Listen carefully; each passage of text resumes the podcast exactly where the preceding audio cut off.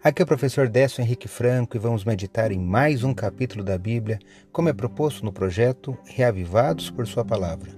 Hoje veremos Êxodo capítulo 10.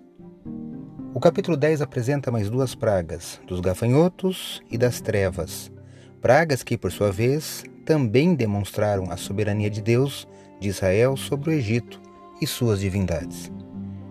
Com a praga dos gafanhotos, Deus encheu o ar e a terra com gafanhotos, e os deuses egípcios Shu, deus do ar, e Sebeque, deus inseto, não puderam fazer nada para impedir. Já nas trevas, quando a escuridão que tomavam o povo, essa foi a nona praga, isso foi uma prova que aquela divindade que tanto se orgulhava o povo egípcio, o sol, que iluminava ao longo do ano todo, era representada pelo deus Amun-Ra, que era considerado o filho do sol, Todos eles não puderam fazer absolutamente nada. Deus é soberano. Ele dá e ele tira. O poder humano não frustra os planos de Deus.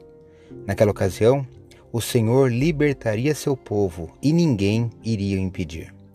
Destaco o versículo 2 do capítulo 10 de Êxodo. Leio na Bíblia na versão Nova Almeida atualizada.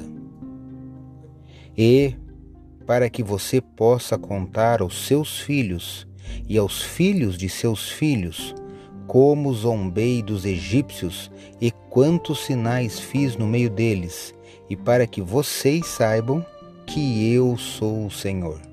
Êxodo capítulo 10, verso 2. Este capítulo apresenta o poder de Deus em contraste com a dureza do ser humano.